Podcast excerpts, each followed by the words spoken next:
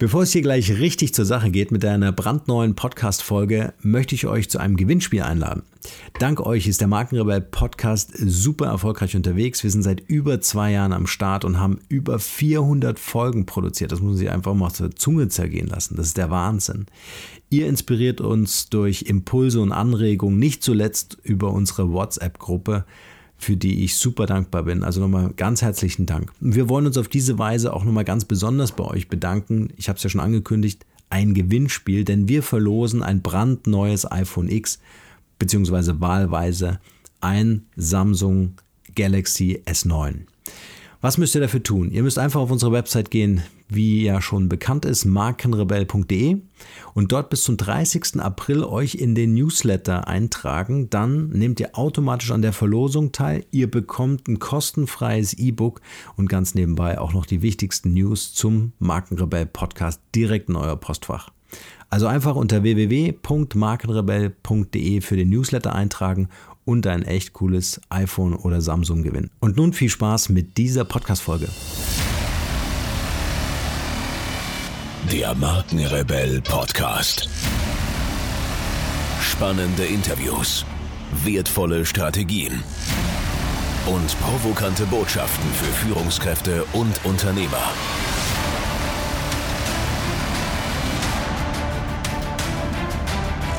Stell dich den Herausforderungen der Digitalisierung und setze als Marke ein Zeichen.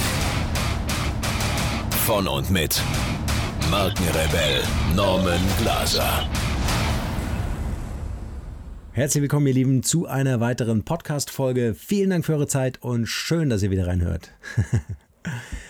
Branchenprognosen zufolge werden im Jahr 2025, und das muss man sich mal auf der Zunge zergehen lassen, bis zu 550.000 Pflegekräfte fehlen, während die Anzahl der Patienten eher gleich bleibt oder sogar steigen wird. Als führender Wissenschaftsverlag im Gesundheitswesen setzt Springer Medizin mit verstärktem Engagement im Bereich Pflege ein deutliches Ausrufezeichen und rückt ein wichtiges und ein immer wieder öffentlich viel diskutiertes Thema noch deutlicher ins Blickfeld. Seit drei Jahren ist Falk Miklai in seiner Position als Director Professional Care der entscheidende Kopf für diese Aufgaben im Verlag, wenn es um neue Ideen und strategische Entscheidungen geht. Der Betriebswirtschaftler bringt vielfältige Erfahrungen im Gesundheitswesen mit und denkt immer einen Schritt voraus. Ich möchte von Falk erfahren, wie Verlage neue Ideen entwickeln und sie sich für die digitale Zukunft schon heute aufstellen und vorbereiten. Wie sieht es in den Verlagen aus? Wird Digitalisierung als Schlagwort nur inhaliert oder schon in konkreten Projekten umgesetzt? Viel Spaß also mit dieser heutigen Podcast-Folge und meinem Interviewgast Falk Miklai.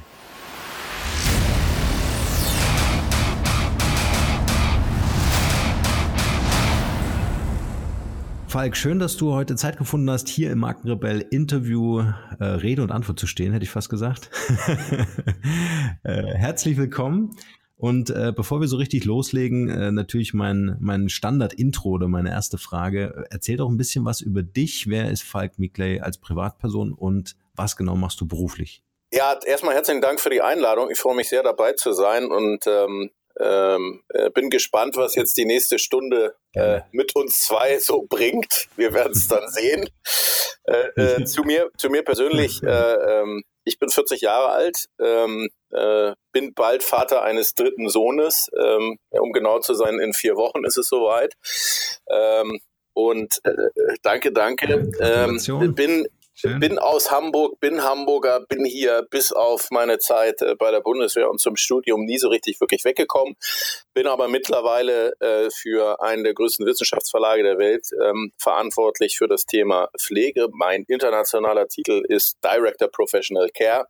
Ich verantworte in Deutschland oder im deutschsprachigen Raum die Themen der Pflege und bin eigentlich vom Standort her in Berlin, aber sitze relativ viel im Zug, im äh, Flugzeug und äh, bin relativ viel unterwegs, weil ich auch viel draußen sein will. Und äh, mein Werdegang ist relativ klassisch gewesen. Abitur, ähm, dann habe ich mich entschieden, zur Bundeswehr zu gehen. Dort war ich auch längere Zeit. Ich muss auch sagen, das hat mir sehr gut gefallen. Ich bin äh, Reserveoffizier, ähm, bin dem Verein auch immer noch sehr verbunden, bin dort auch öfters ähm, äh, unterwegs und ähm, habe dann in Bayreuth studiert und habe da das Thema Gesundheitswirtschaft für mich so ein bisschen entdeckt ähm, musste dann aber auch sagen, Studium war weniger mein Thema. Ich bin eher der Praktiker und habe dann immer schon nebenher gearbeitet und habe mich dann mit 28, was mittlerweile genau zehn Jahre fast her ist, also 2018 jährt sich das ähm, äh, selbstständig gemacht und zwar mit dem Thema Personalberatung, Personalstrategieberatung äh, im Gesundheitswesen und ähm, habe tatsächlich damals, das ist ganz spannend, in der WG-Küche ähm, äh, angefangen, angefangen, also es ist ein bisschen klingt ein bisschen wie diese typische Gründerstory. Äh, meine lieben WG-Mitbewohner wissen das aber, weil die sind morgens um 18 in Anzug gestiegen und ins Büro gegangen und ich bin in die Küche gestiefelt in Boxershort und T-Shirt und habe und habe einen auf Executive Search Consultant gemacht. Ich hatte da vorher schon gearbeitet äh, und habe dann, äh, äh, hab dann angefangen, tatsächlich sehr klassisch äh, äh, mich in den Markt reinzuarbeiten und musste feststellen, damals war ich ein bisschen zu früh. Jetzt äh, sind die Themen, die ich damals bearbeitet habe, obsolet äh, oder nicht obsolet, sondern sind noch einfach viel mehr da. Und äh, das ist einfach ein spannendes Thema gewesen, bis ich dann vor drei Jahren von ähm, Springer angesprochen worden bin, ob ich mich der Aufgabe widmen möchte, dem Thema Pflege in diesem Großkonzern mehr Raum zu geben. Und da habe ich spontan Ja gesagt. Das hatte zwei Hintergründe. Erstens ist man als Berater nach zehn Jahren, irgendwann hat man alles gesehen. Zweitens habe ich gesagt, kann ich nicht immer den Leuten, die mhm. ich irgendwie zu wechseln bewegen wollte, erzählen, wenn so ein Anruf kommt, müsst ihr springen. Ähm, ich wollte selber Großkonzern noch mal kennenlernen ähm, und habe gesagt, wenn ich das ähm, und da war ich eben 37, das machst du vor 40, die Möglichkeit in einen Konzern in, in einer solchen spannenden Phase. Springer Nature ist damals ähm, fusioniert zu der Verlag Verlagsgruppe Springer Nature. Ähm, die Aufgabe Pflege war spannend. Da waren so ein paar Parameter. Das einzige Problem war, dass ich als Hamburger nach Berlin pendeln muss, aber mittlerweile habe ich mich auch damit arrangiert. Und das war so ein bisschen ähm, ähm, das, was mich da so ausmacht. Also ich habe da, ich bin auf der einen Seite nach wie vor noch Unternehmer und auf der anderen Seite aber Konzernkind. Äh, und ich möchte beides mittlerweile nicht missen. Ähm, und das ist so ein bisschen was zu meiner Person. Ähm, ich war aber immer in der Gesundheitswirtschaft. Und das Spannende ist, dass die Aufgaben, die ich jetzt mache, ähm, mit einer anderen Visitenkarte nur versehen sind, aber die Themen, die mir begegnen, sind dieselben Themen, die ich zehn Jahre vorher bearbeitet habe. Und das macht es gerade sehr spannend, dieser Mix aus, aus beiden Sachen. Und ähm, das Thema Pflege, ähm, dank einem Herrn Spahn, ähm, ist ja jetzt noch mehr in der Presse, als es vorher war. Also der, der, der Markt ist da, das Thema ist gerichtet, jetzt muss man halt nur anpacken. Ja, absolut. Ähm, jetzt ist das natürlich ein sehr facettenreicher Werdegang. Also äh, von äh, Bundeswehr, heute ja immer noch äh, Bezug, wie du sagst, äh, über Studium, Selbstständigkeit bis hin zum Konzernkind. ähm, äh, sind es diese Kontraste, die, die dich ausmachen oder die dir äh, irgendwie so ein spannendes Arbeitsumfeld geben? Also ich bin als Persönlichkeit so strukturiert, dass ich äh, immer wieder einen Anreiz brauche. Ähm, ähm, ich habe das damals bei der Bundeswehr, ich war in einer sogenannten, äh, oder man würde das jetzt so als, als außenstehender Spezialeinheit nennen, dort mhm. muss ich, war ich immer schon herausfordernden Aufgaben letztlich gestellt und man muss das einfach dazu sagen, das hat mich sehr geprägt. Ne? Mit ähm, ähm, 18 äh, das erste Mal von zu Hause weg, äh, in eine völlig neue Welt, auch dann in einer Re äh, Reserveoffizierlaufbahn oder in einer Offizierlaufbahn kriegt man sehr früh P äh, Führungsverantwortung. Das war sehr spannend. Ähm, das war auch körperlich fordernd. Ich habe ähm, äh, auch Hockey gespielt, das tue ich immer noch äh, in der Oberliga in den dritten Herren. Das, das war alles sehr spannend. Und dann bin ich äh, tatsächlich ins, ins Studium gegangen. Und äh, die, mhm. die, der, der Witz an, an dem Studium ist, das hat mich nicht gekickt. Ähm, also ich habe, ich bin nach Bayreuth studieren gegangen und Bayreuth ist tatsächlich eine Top-Universität.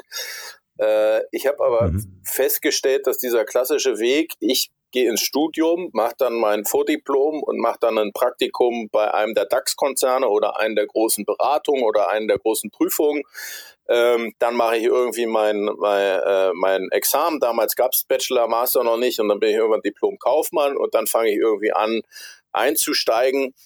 Äh, da habe ich mich äh, irgendwie nicht, das war nicht so richtig meins, ähm, ähm, weil ich gesagt habe, ja, also erstens bin ich nicht der Typ dafür. Ähm, Diplomatie muss ich erst lernen. Wenn ich mich beschreibe, sage ich immer, Diplomatie habe ich eine 3 minus. Ähm, äh, damals war das noch viel schlimmer. Ähm, und ich wollte einfach. Themen bewegen. Und ich bin auch so ein Typ, der muss machen und muss einfach auch mal, und das habe ich auch gemacht, mal daneben greifen, einfach mal auf die Nase fallen, um einfach festzustellen, das war der falsche Weg, um dann wieder aufzustehen. Und die Selbstständigkeit, und dann war ich eben in, in zwei großen renommierten Beratungsgesellschaften, da wäre der Schlauch wieder derselbe gewesen. Ich hätte dann mit, ich war da 26, hätte ich unten anfangen können und mich dann langsam hochdienen können. Und dann habe ich irgendwann gesagt, komm, äh, schaffst du auch selber. Ne? Also einen Vorstand kannst du auch selber anrufen. Äh, eine tiefe Stimme hast du, wenn du am Telefon klingst du älter als du bist. So. Und wenn du dann da hinreist, dann ziehst du einen anständigen Anzug an und äh, machst einen auf gescheit. Das hat auch sehr gut geklappt. Ähm, äh, dank, dankenswerterweise habe ich einen hohen Haaransatz und äh, ich sah auch immer älter aus, ähm, als ich tatsächlich war und habe dann losgelegt. Und ähm, dieses Loslegen und einfach machen und einfach auch mal Fehler machen zu dürfen, das ist schon etwas, was mich prägt. Und diesen, du fragst ob ich die Gegensätze brauche. Ich brauche sie. Also sie bereichern mich, sie, sie reizen mich. Mhm. Ähm, ich glaube, ich bin nicht der Typ, der morgens aufsteht und äh, sagt, ich mache das, das Business as usual und um 16 Uhr gehe ich nach Hause und dann war es das. Ich brauche schon an der einen oder anderen Stelle die Herausforderung. Ähm, und das ist schon das, mhm. was mich sozusagen ähm, ähm, äh, treibt. Ja. Ja. Jetzt wirkst du sehr selbstbewusst, du weißt genau, wie du wirkst nach außen. War das schon immer so oder ist das ein Prozess, äh, äh durch den du gegangen bist? Das ist ein Prozess, durch den ich gegangen bin. also äh, äh, äh, die Selbstreflexion kam erst mit dem Alter, möchte ich mal so sagen. Äh, da bin ich auch relativ offen und ehrlich. Ähm, ich weiß, wo meine Schwächen liegen, ich weiß aber auch, wo meine Stärken liegen. Und ich habe äh, ich habe mir irgendwann mal gesagt, meine äh, Schwächen, ich bin so, wie ich bin. Und das zeichnet mich auch aus. Und deshalb bin ich auf der einen Seite mit Themen erfolgreich und mit anderen bin ich weniger erfolgreich. Und mein Gegenüber weiß auch relativ schnell, wo er an mir ist. So, ich habe das witzigerweise im Konzern habe ich das gelernt, das ein bisschen zurückzudrehen, äh, was mhm. mir gar nicht so, also ich nenne mal Politik und Diplomatie habe ich im Konzern gelernt das habe ich auch bei der Bundeswehr gelernt. Da muss man das aber nicht ganz so, so stark manchmal machen. Ähm, mhm. Und ich muss sagen, mittlerweile gefällt mir diese Facette auch, aber dieses Ich bin anders und ich hinterfrage Dinge auch und ich gebe auch mal Kontra, ich kann auch Kontra vertragen und wirke auf den einen oder anderen verstörend, ja, das weiß ich. Ähm, ähm, aber mein Leben hat sich leider dadurch äh, ausgezeichnet und nicht leider. Ich hatte immer schon, ich war immer schon selbstbewusst. Ne? der eine oder andere, der das jetzt hört, wird sagen, er hatte schon immer eine dicke Fresse. Da habe ich auch ab und zu mal, habe ich auch ab und zu mal drauf bekommen. Ja. ja mal zu ja. Recht, mal zu Unrecht, aber ich habe gesagt, okay, das ist jetzt lesson learned. Ähm, den einen oder anderen Aspekt nimmst du mit, aber äh, du machst immer weiter und so schlecht war es jetzt nicht. Also ähm, ähm, und ich glaube, dass dieses Lernen und mal auf die heiße Herdplatte fassen, das gehört schon zu meiner Persönlichkeit dazu. Witzigerweise, als ich in Konzern eingestiegen bin, habe ich das auch meinem Chef gesagt, welche, welche, nicht, also dass, dass ich schon mal manchmal anders bin. Ähm, und äh, witzigerweise, äh, das wird auch geschätzt. Ne? Also ähm, ja, das, äh, ich weiß schon. Aber auf ja. jeden Fall. Ja. Ist super mutig einfach, ja. Also ich meine, äh, in einen Konzern zu gehen und dann gleich mit offenen Karten zu spielen und zu sagen, hey Leute, passt mal auf, äh, ich habe hier auch eine Meinung, ja, ähm, äh, finde ich mutig. Also einfach auch so ein als Aufruf an unsere Hörer, ähm, äh, die vielleicht so die eigene Authentizität äh, äh, so entdecken, ja, und den, den Mut einfach nicht haben oder, oder den einfach auch suchen in sich äh, das wirklich zur Sprache zu bringen. Jetzt würde mich äh, ähm, ein, ein Zoom äh, würde ich gerne mit dir machen und zwar äh, zu diesem Zeitpunkt, wo es von der Selbstständigkeit in den Konzern ging. Das heißt ähm, von deinem Dasein in Shorts und Küche hin zum äh, Anzug und Krawatte Konzern, andere Arbeitsweisen, andere Prozesse, äh, viele Menschen, Hierarchien und so weiter. Äh, wie ging es dir da emotional? War das so ein Gefühl des, oh, was ist das? Ich muss hier raus? Oder war es so ein äh, interessant oder sogar ein Ankommen?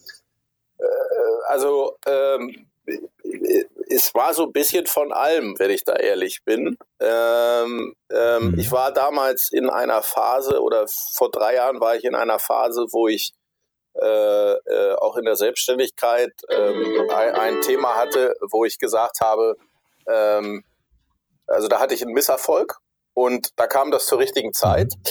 Und ich hatte so ein bisschen, ich war so ein bisschen sauer auf alle in der Selbstständigkeit, habe allen gesagt, was für, was für Idioten und ähm, das passte eigentlich ganz gut damals und äh, bin dann in den Konzern wirklich völlig frei gegangen. Jetzt muss ich dazu sagen, fairerweise auch für die Hörer, äh, ich bin angesprochen worden und hatte die Möglichkeit mit meinem Chef, und da bin ich ihm auch sehr dankbar für, die Möglichkeit zu besprechen, sehr intensiv, bevor ich gekommen bin. Wir haben wirklich zwei Tage lang intensiv äh, gesprochen, also neben den ganzen normalen Telefoninterviews, aber ich bin zu ihm nach München gereist, er ist zu mir nach Hamburg gekommen. Wir haben uns sehr intensiv darüber ausgetauscht, wie meine Rolle aussehen soll, was ich gestalten kann und auch wie ich mir vorstellen kann, dass ich gestalten möchte. Ähm, das ist, das ist, mhm. das war wirklich Luxus. Und die zweite Sache, die sage ich auch da immer ganz ehrlich, ich hätte vorher im Konzern die Laufbahn hätte ich nicht gemacht. Das hat einfach damit zu tun, dass ich Diplomatie eine 3 Minus hatte. Ich hatte zwischenzeitlich mal eine 4 Minus oder sogar eine 5. Ähm, ähm, und hätte vielleicht diesen Schlauch nicht durchstanden, konnte aber, äh, konnte aber ähm, in, auf dem Level und ich bin jetzt da eben auf einem Hierarchielevel eingestanden, wo ich auch gestalten kann und gestalten soll und über mir nur mein Chef ist. Das ist halt, war schon ein Luxus und immer wenn der, wenn der wohlwollend nickte und sagte, das ist schon in Ordnung, dann war das schon in Ordnung und dann war das mir auch nicht so wichtig, was vielleicht jemand anderes gesagt hat. Ähm, aber ähm, um auf die Frage zurückzukommen, ich habe da schon gestaunt über die eine oder andere Sache im Konzern. Ähm, ich hab, ich mache mir auch die eine oder andere Sache da nicht zu eigen. Ähm, ähm, ich bin aber auch ein bisschen angekommen. Also das ist so eine Mischung aus allem, ähm, ähm, wo ich einfach sage, da kann ich noch nicht mal sagen, was es, was es war. Also ich hatte auch Respekt vor der Aufgabe, ähm, habe aber dann festgestellt, das sind auch nur alles Menschen. so, also das war, war, war, war wirklich ein guter Schritt für mich und ich habe witzigerweise gerade mit meiner Frau letztens darüber gesprochen, und ich habe gesagt, nö, das macht mir einfach Spaß. Also ich muss ganz ehrlich sagen, das macht mir einfach gerade einen riesen Spaß, was auch mit dem Thema zu tun hat und dem Setting. Und der Konzern macht auch mhm. Spaß. Mhm. Und vor allen Dingen, weil ich auch lernen musste. Ne? So, also äh, das war eine Herausforderung. Also wieder der Punkt Herausforderung. Und die, die habe ich angenommen und habe versucht, sie, sie zu gestalten. Mhm. Jetzt, ähm, jetzt kommst du ja von einem ganz anderen Setup aus der Selbstständigkeit in den Konzern. Wie hast du es angestellt, dass du dir im Konzern mit deiner neuen Aufgabe natürlich auch, äh, ich sag mal, einen Namen gemacht hast? Also ähm, war das irgendwie eher so ein unterbewusstes Ding, was irgendwie so mitlief und dann mit sich, vielleicht mit Erfolgen sich einfach einstellte? Oder hast du das ähm, äh, als, als Reserveoffizier taktisch geplant? Äh, also natürlich, Norm, ich habe äh, hier eine riesen Roadmap hängen in meinem Homeoffice. da steht die, ich habe, ich habe, also ihr, ihr Person oder ihr, ihr Coaches sagt ja immer, fokussiere und äh, schreibt dein Ziel 2025 auf. Das habe ich mir hier aufgemalt. Ja, genau. so, also nein, habe ich nicht. Also ganz klar, nein, habe ich nicht. Äh, ähm, ich habe ich hab einen Spruch meines Chefs mir zu eigen gemacht, Action speaks louder than words. Und das hat mich aus meiner Selbstständigkeit schon geprägt, dass ich an der einen oder anderen Stelle einfach gemacht habe. Und, ähm, äh, und, das, und das ist tatsächlich, was ich gelernt habe aus der Selbstständigkeit, dass ähm, manchmal einfach machen und tun und einfach äh, die PS dann auf die Straße zu bringen, äh, einen ans Ziel bringt und manchmal auch es man eine Entscheidung treffen muss und einfach mal sagen muss, nein, Kinder, ich mache das jetzt. Und ganz ehrlich, ich bin am Ende des Tages Profit and Loss verantwortlich und ich muss mich dann vor meinem Chef rechtfertigen, der jetzt zum Glück in der Hierarchie, ähm, da kommt nur noch das Board oben drüber. Wenn der sagt, mhm. das ist Mist, dann ist das Mist. Und der wird das relativ schnell und direkt sagen, weil der auch äh, vom Typ her so ist. Und einfach mal machen. Und die Bedenkenträger und die Energieräuber einfach mal links liegen lassen und einfach mal umsetzen und machen. Ähm, und das habe ich mir aus der Selbstständigkeit bewahrt. Und das ist auch letztlich das, warum wir relativ schnell ähm, mit Springer Pflege ähm, äh, in den Markt gekommen sind. Und das Witzige ist, das begeistert auch alle meine Kollegen und das ist wirklich auch ein super Team, die haben auch alle mitgezogen. Ähm, aber manchmal mhm. muss man auch als Führungskraft vorwegrennen und sagen, pass auf, es tut weh, es wird weh tun. Wir werden nicht immer Erfolg haben, aber ganz ehrlich, ähm, äh, wenn wir keinen Erfolg haben und wir dafür Ärger kriegen, dann stehe ich in der ersten Reihe und äh, fange das ab.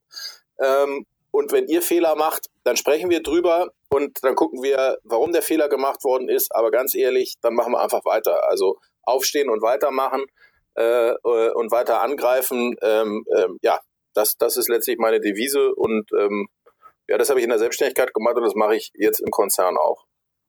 Mhm. Es sind zwei äh, Sachen, die mir sofort auffallen äh, und äh, absolut eine Parallele zu, zu Interviewpartnern, die wir jetzt hier schon im Podcast hatten, äh, wie zum Beispiel Nicole Berg von, ähm, von SAP, äh, nämlich die Machermentalität, einfach zu sagen, okay, dann kriege ich halt auf die Fresse, ja, aber ich habe es probiert und äh, ähm, bin vorangegangen. Und das Zweite ist einfach auch aus den äh, Fehlern zu lernen. Also wirklich zu sagen, das sind äh, nicht Fehler, für die ich irgendwie jemanden oder mich selbst hinrichten muss, ja, sondern da, dass ich einfach sage, okay, das sind die Learnings, die ich einfach auf diesem Weg mitnehmen muss, um ans Ziel zu kommen. Ja. Also das ist ganz spannend.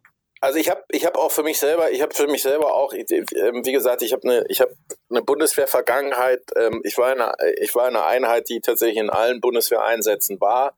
Ähm, ähm, äh, ähm, und das relativiert. Also ich gehe da immer wieder gerne hin zum Üben, weil es den Blick schärft für das Wesentliche. Also mein Bataillon war jetzt gerade in Mali.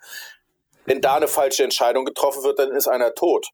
Ähm, mhm. Wenn ich eine falsche Entscheidung treffe, ja, dann ist die EBITDA-Marge ein bisschen blöd. Und äh, im Zweifel, ähm, ja, äh, Worst-Case-Szenario ist, äh, ich muss mir einen neuen Job suchen. Aber auch das, aber auch das ist eine Sache, wo ich sage, ähm, ähm, äh, ja, dann ist es halt so.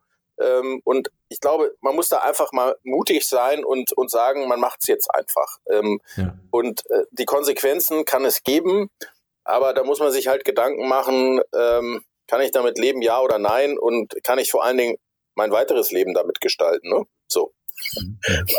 so, also ich glaube, es gibt, es gibt jetzt, ich wüsste jetzt nicht, was ich im Verlag tun könnte, dass ich tatsächlich Menschenleben gefährde, äh, äh, Familien sozusagen äh, in Ruin stürze oder ähnliches, ja. Also äh, vielleicht manchmal einfach den Blick zu schärfen und zu sagen, was kann denn passieren? Also das heißt nicht, dass man fahrlässig jetzt durch die Gegend torkelt und sagt, jetzt machen wir alles wild, aber ja, also ich denke auch, dass äh, im Konzern ja noch ein paar mehr Leute da sind, die aufpassen. Das ist vielleicht so als Freiberufler oder Selbstständiger nochmal eine ganz andere Geschichte, äh, wenn dann so die eigene Familie hinten dran hängt und man überlegen muss, wo kommt das nächste Projekt her. Ähm, aber nichtsdestotrotz ist es natürlich eine Riesenverantwortung, gerade auch in deiner Position, ähm, äh, die natürlich eine entsprechende Konzernverantwortung ja auch bedeutet. Ne? Also ähm, äh, nichtsdestotrotz äh, äh, ähm, hohe Aufmerksamkeit erfordert von dir. Ne? Ja, also absolut. Ich will damit, also ich will damit, dass die, die Entscheidung, die ich da treffen muss, die will ich nicht irgendwie ins Lächerliche ziehen damit. Ähm, äh, die sind immer wichtig und, genau, und ja. die sind auch alle ernsthaft. Mhm. Ähm, mir hilft es aber manchmal dann einfach, um mich selber wieder, wieder gerade zu rücken und zu sagen, äh, wenn ich dann vielleicht Zweifel habe, das hilft mir selber, das ist vielleicht selber meine, meine, meine Taktik und Strategie. Und ich würde es auch ganz offen sagen, in meiner Selbstständigkeit habe ich äh, einfach äh, zwei, drei Nahtoderfahrungen gehabt, ähm, ähm, die mich da gelassen machen. Ne? Also ähm, tatsächlich äh, ähm, äh, zu überlegen, ich schließe die Bude jetzt komplett ab. Mhm. Ähm, ähm, das hat mir geholfen, ähm, auch für, mein, für, für meine jetzige Position. Ich bin ein großer Freund davon, äh, zu sagen, jeder gute Unternehmer und jede gute Führungskraft ähm, muss mal die Kugeln pfeifen gehört haben und muss einfach mal am Abgrund gestanden haben und da reingeguckt haben, um einfach zu wissen, wie das ist. Ich glaube nicht daran, dass man eine gute, guter Executive ist, wenn man nur Erfolg hatte. Das, erstens gibt's das nicht, da glaube ich nicht dran. Irgendjemand hat mal einfach mal irgendwann daneben gegriffen und irgendwann mal richtig daneben gegriffen. Und ich glaube, das schärft den Blick einfach äh, ähm, für die Zukunft. Und wenn wir uns da wirklich mal ein Beispiel nehmen an, an jetzt kann man über Google und Alphabet halten, was man möchte. Da ist es aber. Voraussetzung, dass man Führungskraft wird, dass man tatsächlich mal ein Projekt mal richtig an die Wand gefahren hat, mhm. weil die sagen, dass diese, diese, diese Grenzerfahrung macht dich stärker, macht dich sensibler und bringt dich auch dazu zu sagen, ähm, äh, ich bin da, ich bin da, äh, ich bin da auch gelassen, wenn sowas auf mich zukommt. Und ähm, ich habe mit meiner Frau dar darüber viel gesprochen, als, als diese Nahtoderfahrung da war. Und ich sag ganz, ich habe ganz ehrlich gesagt, ich bin froh, dass ich sie mit vor 40 gemacht habe mhm. und nicht mit 50 oder mit 55, wo ich vielleicht auf dem, auf dem Level sitze, wo diese Nahtoderfahrung dazu führt, dass man ja, damit nicht mehr umgehen kann und dann die, die, nicht weiß, was ist. Und da bin ich ein großer Freund von, wirklich mal zu scheitern, mal richtig auf die Nase zu fallen mal wieder aufzustehen. Ich glaube, das, das hilft jedem ähm, ähm, in seiner Karriere.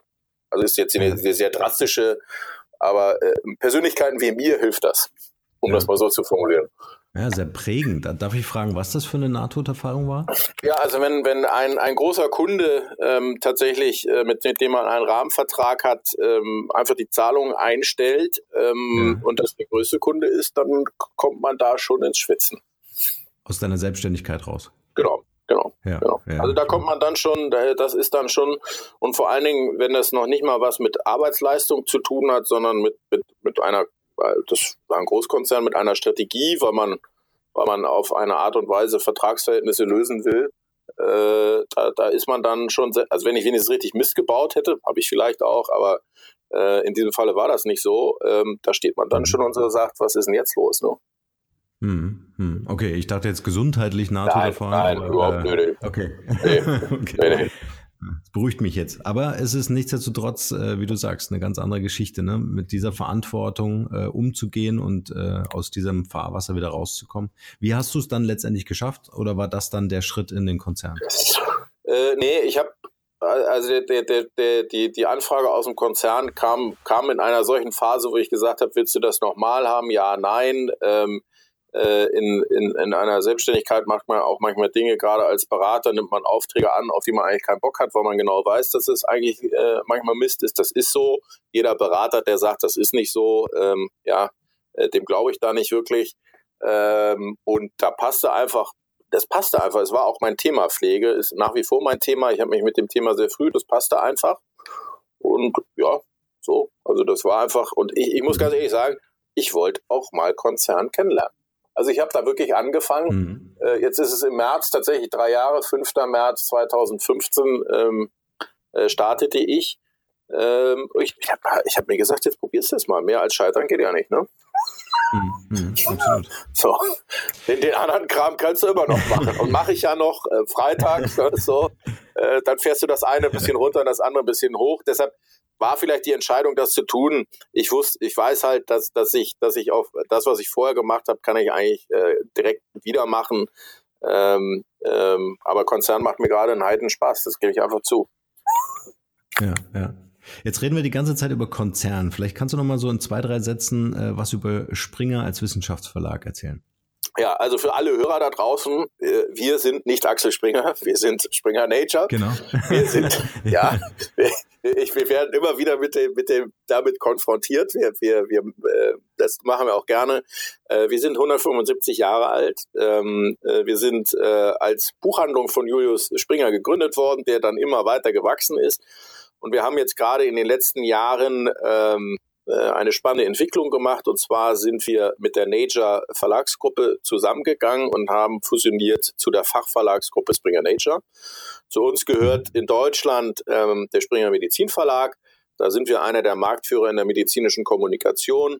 Ähm, man kennt uns vielleicht die Ärztezeitung kommt aus unserem Haus, ähm, die MMW, das ist eine sehr große Zeitschrift, die CME, ähm, alle Titel, wo der davor steht, der Chirurg, der Urologe, der Gynäkologe. Das sind so unsere, unsere Highlight, mhm. äh, Highlight-Titel. Ähm, äh, zu uns gehört aber auch zu der Fachverlagsgruppe, das äh, erzähle ich immer als nette Anekdote, auch die ähm, Vogel, ähm, Vogel ähm, Fahrschulsysteme. Also jeder, der mal eine Fahrschule gemacht hat und fahren lernen, die App kommt von uns. Oder ich musste damals noch mit diesen Anlegebögen machen. Die kommen, ja, die kommen, die kommen aus unserem Haus. Da sind wir auch einer der Marktführer. Macmillan Education gehört dazu. Und ähm, als ich 2005 gekommen bin, war genau diese Fusion. Ähm, wir gehören ähm, zu einem Teil, zu dem bisschen kleineren Teil, einem, einem Private Equity Fonds und zu einem größeren Teil äh, äh, Stefan von Holzbrink, ähm, der natürlich in der Verlagsbranche eine der äh, Schwergewichte mhm. ist. Ähm, und äh, wir sind sozusagen zu einem Teil Familienunternehmen und zum anderen Teil Private Equity Unternehmen. Mhm. Jetzt äh, arbeitest du für so einen exzellent etablierten Verlag. Wie einfach ist es da, äh, neue Themen oder vielleicht auch digitale Themen einzubringen? Gibt es so ein, so, ein, so ein Innovation Hub oder sowas, irgendwas in-house, ein Inkubator, wo ihr diese Themen äh, diskutiert?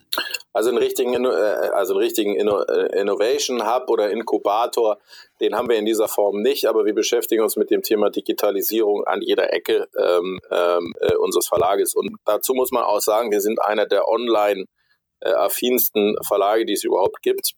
Als Beispiel Springer Link, was der Zugang zu unserer Online-Bibliothek ist, ist ähm, äh, ein, ein Thema, was wir schon sehr lange betreiben, sehr erfolgreich betreiben. Wir sind auch einer, der das Thema Open Access ähm, voranbringt. Äh, also wir sind schon sehr lange äh, auf dem Weg online. Ob wir digital sind, da arbeiten wir noch dran. Also wir sind zum Teil noch mhm. sehr Publishing-lastig. Das müssen wir aber auch, also das mhm. ist aber auch ähm, in einem Fachverlag ähm, ganz klar, äh, unsere, unsere größte Zielgruppe sind äh, Wissenschaftler und Researcher weltweit jetzt äh, und Ärzte.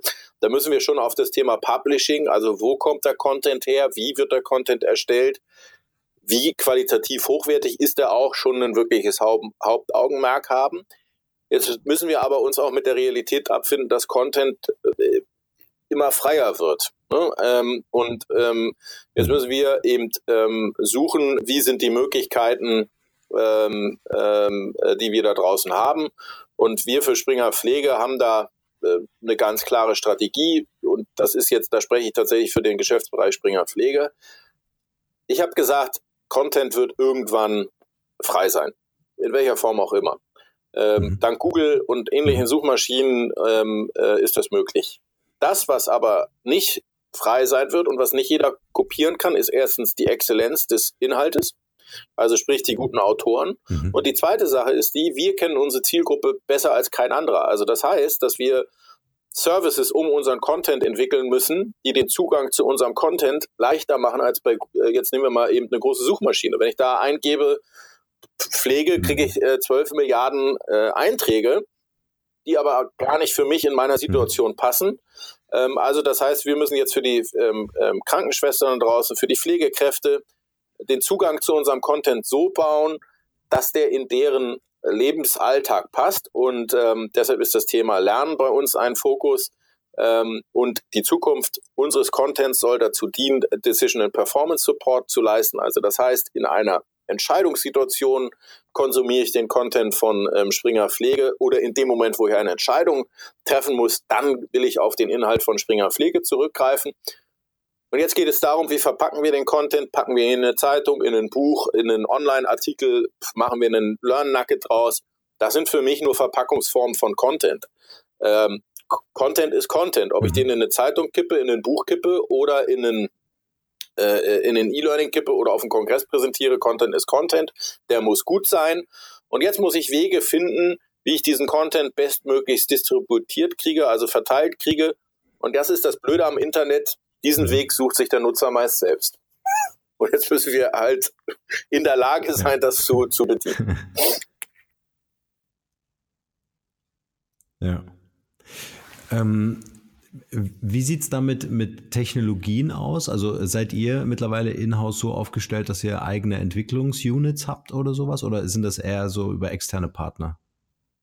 Organisiert? Nee, wir haben eine, eine, eine sehr große, wir haben eine sehr große IT intern, mhm. ähm, ähm, ähm, mit denen wir auch eng zusammenarbeiten, beispielsweise die Plattform www.springerpflege.de ähm, ist eine, eine Entwicklung, die wir über verschiedene Business Units gemacht haben, springermedizin.de, Springer Professional, Springer Healthcare, äh, äh, BSL, holländischer, ähm, äh, holländische Marke von uns, die laufen alle über dieselbe Technologie, alle über dieselbe Plattform. Also wir haben eine klare Plattformstrategie im Konzern gehabt und das haben wir mit unserer wirklich großen und guten IT gemeinsam entwickelt. Mhm. Also das, das, Thema agile, agile Entwicklungsmethoden und so, ja, da, da, sind wir voll, da sind wir voll ja. drin. Also wer mich, wer mich jetzt ein bisschen kennengelernt hat in den letzten 32 Minuten, ne, Agilität ist bei mir manchmal, ne, manchmal muss man auch machen. muss man auch mal, genau. Immer schön dynamisch bleiben. Ähm, jetzt habe ich gelesen von einem Vier-Säulen-Programm äh, im Bereich der F äh, Pflege. Ähm, kannst du uns ein bisschen was über die Idee äh, erzählen und wen ihr damit ansprecht?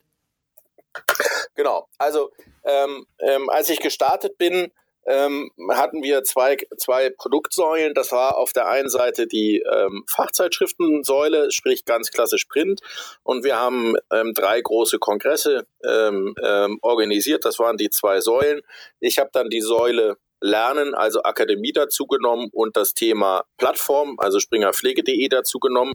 Und warum sind das vier Säulen? Weil das verschiedene Content Distributoren sind. Mhm. Also einmal packe ich den Content in eine Zeitung, einmal trage ich ihn auf einen Kongress vor, einmal verpacke ich ihn in ein Learning Management System und einmal ähm, ähm, spiele ich ihn über eine, eine Plattform aus. Ähm, und äh, ich habe gesagt, der Nutzer wird sich den Weg selber wählen, ob er die Zeit oder die Pflegekraft, ob sie jetzt auf dem Stützpunkt oder in ihrem Pausenraum die Zeitung in die Hand nimmt oder ihr Handy in die Hand nimmt, das entscheidet sie selbst. Ich muss aber in beiden Medien präsent sein. Sie entscheidet auch selbst, ob sie jetzt bei uns einen Kurs bucht und ein richtiges Lernen macht oder nur auf den Kongress geht. Auch den äh, Punkt entscheidet sie selbst und Jetzt äh, haben wir die, die, das Team so aufgesetzt, dass wir Content von Print bis Online bis hinten zum Lernen denken. Wir machen alle sechs Wochen eine große Content-Konferenz, wo wir die Contents besprechen und sagen, das machen wir Print, das machen wir Online, das können wir noch im E-Learning machen, das könnten wir auf dem Kongress präsentieren. Mhm. Und das ist letztlich das Prinzip. Ich habe gesagt, die Idee dahinter ist letztlich die, dass, dass der Nutzer selber entscheidet, wie kommt er zu unserem Content. Und ja, ja. jetzt muss ich alle Content-Bereiche äh, in Anführungsstrichen abdecken. Ich habe Print, ich habe Online, ich habe Präsenzveranstaltung, ich habe Lernen. Äh, und er entscheidet selber. Hauptsache, er steigt in die Welt von Springer Pflege an irgendeinem Punkt ein. Und das ist die Überlegung hinter diesem. Äh, äh, es ist mehr ein Säulen oder es ist mehr ein Kreis, Kreislauf. Mhm, und das mhm. ist letztlich die Überlegung dahinter. Ja, ja. verschiedene Touchpoints, ne, die letztendlich genau. zum Content führen. Ja. Genau. Ähm, wenn wir jetzt mal deine Glaskugel abstauben und du so ein bisschen äh, äh, hellseherisch äh, die Fähigkeiten spreche ich dir jetzt einfach zu. Äh, in die Zukunft die habe ich auch, die habe ich absolut, die habe ich. Weisheit mit Löffeln, ne? ja, genau. äh, äh, was glaubst du, wird sich so in, ich will gar nicht so weit greifen, so drei bis fünf Jahren in, in, in dem Bereich Pflege tun? Was wird sich verändern? Also ich glaube, das Thema Personal, Ne, hier schließt sich der Kreis wieder. Ich komme aus dem Personalbereich, deshalb war mein Chef gar nicht so unclever, mich anzusprechen. Das Thema Personal ist eines der, äh, der wirklich ähm, dringendsten Probleme in der Pflege. Ähm, ich, man muss kein Raketenwissenschaftler sein, um zu wissen, dass die Demografiekurve oder der Demografiebaum äh, weiter wächst und wir immer mehr älter werdende mit verschiedensten Krankheiten, das, der Fachmann sagt, da Multimorbidität auf uns zukommt und wir immer mehr zu Pflegende letztlich haben. Demenz steigt, ähm, Alterserkrankungen steigen und dafür brauchen wir letztlich die Pflege. Jetzt ist das Problem aber, dass wir diese Pflegekräfte nicht haben. Man sagt, also bis 2020 ist mir ein bisschen kurz gesprungen, lass uns 2025 nehmen, da scheiden die mhm. Babyboomer aus. Das sind die starken Jahrgänge. Ähm, das sind die, ähm, diejenigen, die jetzt sehr viel noch äh, in der Pflege wuppen. Wenn die weg sind, wird die Pflege noch rar. Und jetzt habe ich gesagt, jetzt muss Springer Pflege sich aufstellen, ähm, in der Lage zu sein, die wenigen Pflegekräfte in ihrem Alltag zu unterstützen. Wieder das Thema Decision und Performance Support. Wir wollen mit unserem Inhalt dafür sorgen, dass die wenigen Kräfte, die da sind, möglichst gute Arbeit am Patienten, also an dem zu Pflegenden, verrichten können. Mhm. Und unsere Inhalte sollen dabei helfen. Sei es, dass wir denen sagen, wie kannst du Stress bewältigen, sei es, dass wir denen beibringen, wie sie die Kubitus-Prophylaxe besser machen können, etc. pp. Und das ist so die, die Zukunft. Ich glaube, die wenigen, die wir haben, müssen wir aufschlauen, die müssen wir qualitativ in die Lage versetzen, die mehr werdende Arbeit besser zu bewältigen, qualitativ äh, nachhaltiger zu bewältigen. Und das passt perfekt zu einem Verlag. Wer nicht wir, wenn, wer dann, ne? So, wir haben den Content. Ja. Es ist. Ja, absolut. Und das wäre so die Glaskugel. ähm, gibt es, gibt es zurzeit so ein, äh, im Konzern so ein Passion Project für dich, wo du sagst, äh, das ist jetzt äh, ein Thema, an dem du gerade aktuell arbeitest oder was jetzt vielleicht so kurz davor ist? Ja, also das Thema, ähm, wir, haben, wir haben im Konzern ähm, nicht als einzige, aber relativ schnell ein Learning Management System etabliert. Ähm, das ist eine technische Plattform, auf der wir Lernen in verschiedensten Formen anbieten können. Und wir entwickeln jetzt unsere Lerninhalte in der Form weiter, dass wir sagen können, sie dienen zum Decision and Performance Support. Also das heißt, dass Die Pflegekraft, wenn sie beispielsweise jetzt, die, die, die, sie sitzt auf ihrem Stationszimmer, der Patient ähm, im Zimmer 120 klingelt, ja, und sie sagt, ach Mensch, das ist der Herr Müller, ähm, der hat Demenz, der ist 120 Kilo schwer, hat einen Dekubitus, jetzt muss ich den aus dem Bett heben, wie mache ich das denn?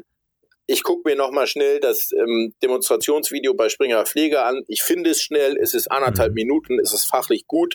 Ich kann mich schnell einmal aufschlauen und gehe da in das Zimmer und weiß, wie ich diesen 120 Kilo Mann aus dem Bett raushole. Ja, ist jetzt ein konstruiertes mhm. Beispiel, aber äh, da möchte ich gerne hin, dass sie dann sagt, ich habe hier eine App, ich habe hier, ich habe hier den Zugriff zu Springer Pflege und das hilft mir jetzt in dem Moment und das ist mein Partner in meiner äh, in meinem in meinem Kasach in meiner Kasachtasche also in meinem Kittel. Äh, da kann ich drauf zugreifen und das Wissen habe ich das ist gut und der hilft mir. Äh, so und das ist letztlich das wo mhm. ich äh, ähm, äh, woran wir arbeiten. Das setzt voraus dass diese dass diese äh, Themen auffindbar sind. Machine Learning dass die mhm. Maschine weiß was der da gerade sucht. Das ist das Thema ähm, ähm, ähm, auch, auch ähm, äh, künstliche Intelligenz kommt dazu. Also wir müssen ja dem Menschen in der richtigen Situation das Richtige ähm, äh, präsentieren. Und da machen wir beispielsweise mit, mit einem Forschungsinstitut äh, ein sehr spannendes Projekt. Wir, wir unterstützen da einen, einen, äh, einen jungen Forscher, der erforscht, in welcher Situation, in welcher mentalen und psychologischen Situation kann man welchen Lerninhalt präsentieren. Da bin ich sehr gespannt darauf. Also kann ich jetzt auf mhm. der Intensivstation, soll ich dem ein 300 Seiten Buch geben? Kommt da vielleicht raus, dass, dass also wir erforschen das so ein bisschen, ähm, um dann zu sagen, in dieser Situation, wenn er mental und psychologisch in dieser Situation ist, kannst du ihm folgenden Lerninhalt anbieten. Ähm, solche Themen erforschen wir und wir wollen, wie gesagt, dann in der Lage sein, ähm, tatsächlich mit unseren Inhalten ähm, äh, die Pflegekraft in Entscheidungssituationen äh, zu unterstützen äh, und ihnen Entscheidungen letztlich leichter zu machen. Und das machen wir eben über eine technische Plattform. Dafür müssen die Inhalte auch anders gestaltet sein. Das heißt, sie müssen auffindbar sein, sie müssen in Datenbanken sauber weg, die Metadaten müssen stimmen, die Maschine muss das lernen, Machine Learning ähm, und so weiter und so fort. Das ist so ein bisschen das Thema. Wir sprechen auch mit einem großen Device-Hersteller, dass das Device dazu passt. Äh, ja, das ist so ein bisschen mein, mein Leib-, Leib und Magenthema. Ähm, Wobei ich aber tatsächlich sage, wir machen alle Dinge. Mir macht auch tatsächlich so eine, so eine ganz einfache Fachzeitschrift einen Riesenspaß.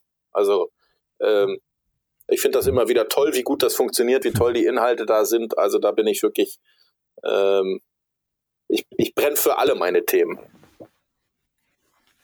Ja, das merkt man auch. Also man merkt ja eine Leidenschaft für, für, für all die Themen, für äh, all dein oder für den Bereich, in dem du unterwegs bist. Und was ich auch sehr interessant finde, ist, ähm, dass natürlich so auch der Unternehmergeist spürbar ist. In dem, was du sagst, zeigt mir immer wieder so auch den Link ähm, äh, ähm, äh, wirklich unternehmerisch an Geschäftsmodellen zu arbeiten äh, und ähm, nicht nur in diese eine Richtung zu entwickeln und sagen, wir brauchen das, sondern wirklich auch zu sein, äh, wo ist letztendlich auch der Benefit für einen Konzern. Ne? Das habe ich übrigens auch gelernt. Ich bin, ich bin lange Zeit als Berater durch die Gegend gelaufen und alle haben gesagt, was für ein kluger Kopf und er hat recht und äh, super Idee. Aber die haben kein Projekt bei mir gekauft. So. Das, das war zwei Jahre, war das toll, als ja. kluger Kopf zu gelten und eingeladen zu werden, dass man seine Ideen und Visionen präsentiert. Und wenn man dann gesagt hat, und wie kann ich damit Geld verdienen? Ja, ach, also meine Probleme sind jetzt andere.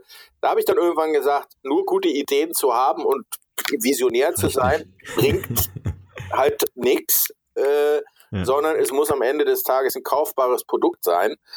Und das ist auch übrigens die DNA von Springer Pflege. Wir gucken uns, mhm. ich bin sehr viel unterwegs, ich bin sehr viel draußen beim Kunden, ich bin sehr viel draußen, spreche mit Leuten es bringt nichts, wenn ich mir selber auf die Schulter klopfe und sage, Mann, war das ein tolles Produkt. Und, hm. und, kein, und keine Sau da draußen kennt es und kauft es. Ähm, ja. da, da, kann ich mir zwar selber mich loben und kann sagen, die da draußen sind alle blöd und alle doof. Nee, vielleicht bin ich ja blöd und doof, weil ich ein Produkt entwickelt habe, was mir selber gefällt und vielleicht meinen fünf Mitarbeitern und die sagen, der Chef hat ein tolles Produkt gebaut, weil sie das sagen wollen müssen. Nein, nein, es geht darum, dass tatsächlich die Pflegekraft da draußen sagt, das ist ein tolles Produkt. Und da habe ich auch ein Bild, wenn ich mit meinen Kollegen immer spreche und sage, pass mal auf, ich möchte, wenn ich hier äh, ähm, in Berlin sitzen wir am Heidelberger Platz, ich möchte am Heidelberger Platz rauslaufen und den nächsten Smart, wo so eine alten Pflegekraft zum Patienten donnert, anhalten und das, sie soll das Fenster runterkurbeln und ich, ich frage sie, wo bildest du dich weiter? Wo unterstützt du dich? Und die muss vor Schreck sagen, Springerpflege. So, genau. weil, weil sie gar kein anderes Produkt mehr nutzt. Da möchte ich hin, dass diese, dass diese Dame, die gestresst in ihrem Smart durch die Gegend fährt, meine Produkte nutzt. Und, und nicht der Klinikgeschäftsführer und nicht der Vorstand. Das ist alles schön. Äh, ähm, aber ähm, äh, nee, die einfache Pflege. Und das, das ist so das Bild, wo ich sage, da müssen wir hin.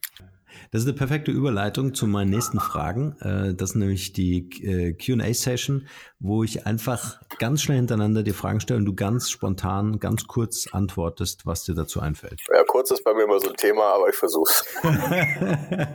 Fall, konzentriere dich bitte. Was ist deine Mission in einem Satz? Ich möchte die Pflege in ihrer Arbeit am Patienten besser machen. Hast du ein Talent, von dem bisher keiner was weiß? Nein. Ich glaube, meine Talente wissen, also wüsste ich jetzt nicht. Alle öffentlich.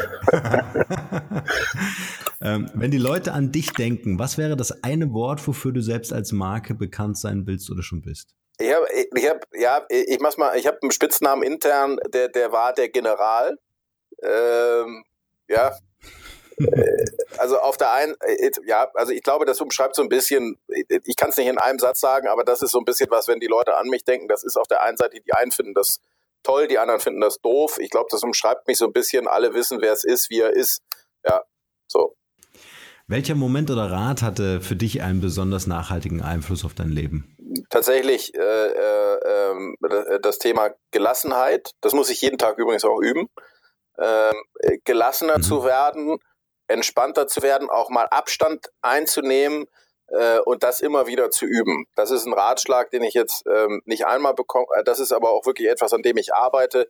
Ähm, ähm, und manchmal auch einfach an sich selber. Ich bin manchmal so getrieben, weil ich nicht glaube, dass ich gut bin, aber auch einfach mal zu sagen, gelassen, du bist gut. Ja? Das ab und zu mal wieder selber, ja, ja. Ähm, ja diese, diese, diese, diesen Abstand einnehmen. Ja, schönes Learning. Was ist das Wertvollste, was wir von dir lernen können? Immer wieder aufzustehen und weiterzumachen.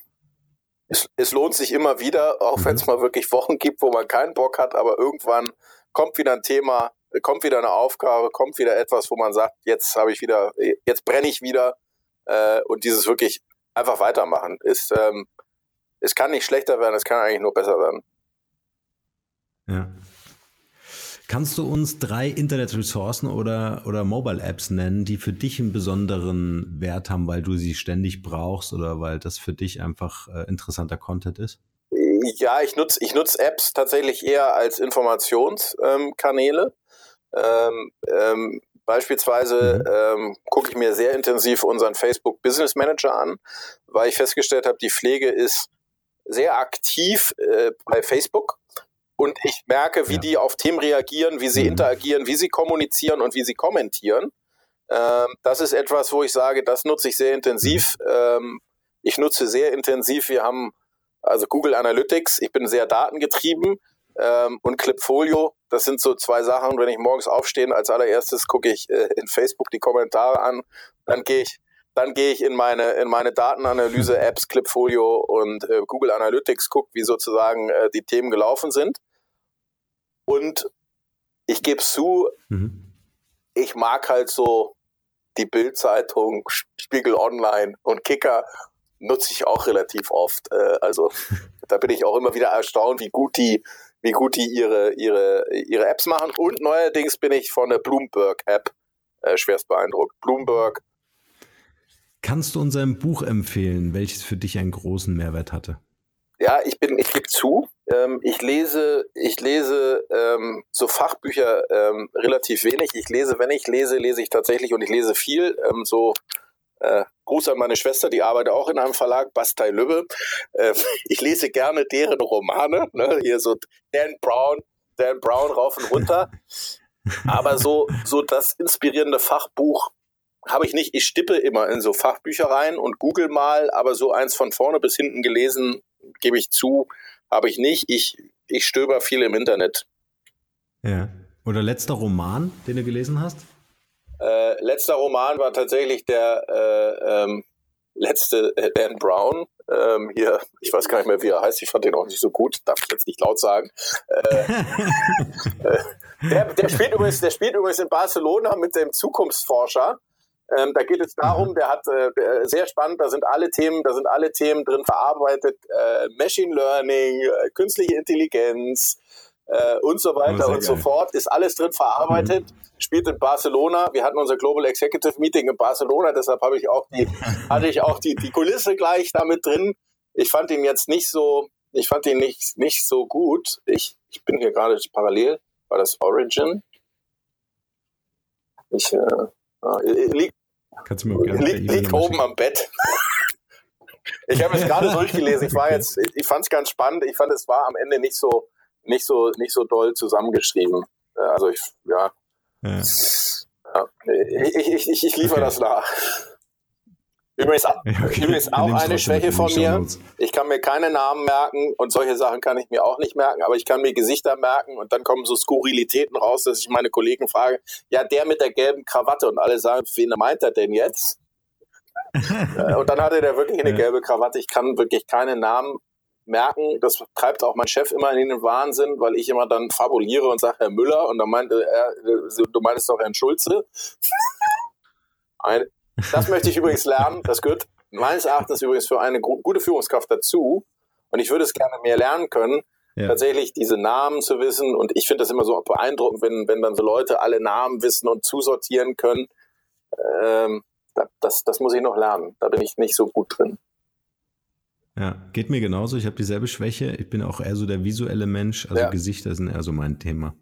Aber gut, das müssen ja auch ein paar Challenges haben hier. Origin hieß der. Origin. Dan Brown Origin. Dan Brown Origin heißt der. Das Buch. Genau. Cool. Ja. Drei Interviewgäste, die du uns empfehlen kannst, die wir hier im Podcast einladen sollten und von denen wir noch was lernen können. Äh,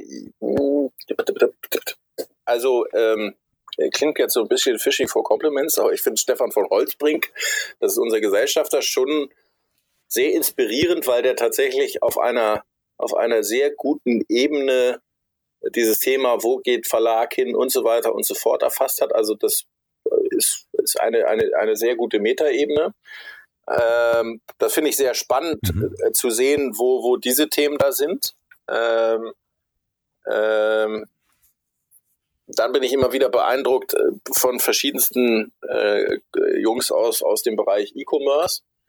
Ähm, äh, ja, da fallen mir jetzt so ein mhm. bisschen die üblichen ein, wie Tarek Müller und so, die, die machen das schon nicht clever. Hintergrund, ich kenne Otto ganz gut. So, das, das ist immer ganz spannend, wie die, wie die disruptive Geschäftsmodelle, oder ist ja nicht richtig disruptiv, aber neue Geschäftsmodelle etabliert haben. Und Mhm. Ähm, ja, also mir, mir, fallen da, mir fallen da so verschiedenste ein.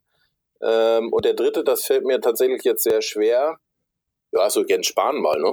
Das ist immer ganz spannend. So also ist so mal zu horchen, wie die in der Politik da ticken. Also. Ja. Super, die nehmen wir. Ähm, ja, wir sind schon am Ende unseres Interviews. Äh, es war super äh, spannend mit dir, Falk. Und meine allerletzte Frage, die ich immer stelle, was ist dein bester Tipp für ein glückliches und erfülltes Leben? Also ich glaube, ich glaube, wenn man eine Aufgabe gefunden hat, die einem Spaß macht und für die man brennt, ist ganz wichtig. Also ich glaube, dieses, dieses Thema, ähm, ich finde eine Aufgabe, die mir Spaß und Freude macht und ich stehe morgens auf und sage, hurra, das ist es jetzt. Ich glaube, ähm, das zu finden, ähm, ist, glaube ich, ganz viel wert. Und ähm, äh, wenn man dann auch noch im, im privaten, familiären den, den Rückhalt dazu hat, dann ist das wirklich super. Und ich glaube, das, das führt einem zum erf erfüllten Leben. Ich glaube, eine, eine Aufgabe zu haben, für die man sagt, dass das lohnt sich dafür zu kämpfen, dafür lohnt es sich jeden Tag aufzustehen, die zu finden. Ich glaube, das ist schon viel wert. Und das ist jetzt äh, ist eine Arbeitsaufgabe in Anführungsstrichen, die einfach zu finden oder was auch immer. Nice. Das lassen wir genauso stehen. Vielen Dank, Falk, für deine Zeit und für dieses wirklich offene und super sympathische Gespräch. Ja, danke, danke dir für die Fragen. Ich, äh, äh wie gesagt, herzlichen Dank dafür. Ja. Sehr gern. Hier noch eine wichtige Info für alle die unter euch, die sich mit dem normalen E-Mail-Newsletter nicht zufrieden geben können, die noch ein paar Deep Dives vertragen können und zusätzlich eine wertvolle Content-Lieferung auf Ihr Smartphone für clever halten. Den empfehle ich unbedingt unseren neuen und vor allem kostenlosen Messenger-Service. Ganz egal, ob ihr WhatsApp, Facebook Messenger, Insta oder Telegram verwendet, wir liefern euch alle neuen Podcast-Folgen, natürlich unseren monatlichen Ratgeber als E-Book sowie weitere spannende Informationen frei Haus in eure Lieblings-App. Und das alles kostenlos und ohne Werbespam. Das verspreche ich euch. Geht dafür einfach auf unsere Website www.markenrebell.de und klickt im Menü oben auf den Punkt Service. Probiert es einfach mal aus. Es ist kinderleicht und seid gespannt, was hier in den kommenden Wochen so alles abgeht. Wenn euch dieser Podcast gefallen hat, wären wir euch sehr verbunden, wenn ihr euch kurz Zeit nehmen könntet und uns eine Bewertung bei iTunes da lasst. Das dauert nur wenige Sekunden und ihr helft damit, dass auch andere diese Informationen erreichen und wir diesen Podcast für euch noch viel, viel besser machen können. That's it. Alle Informationen wie immer in den Shownotes. Nur das Beste für euch und bleibt rebellisch. Bis bald. Ciao.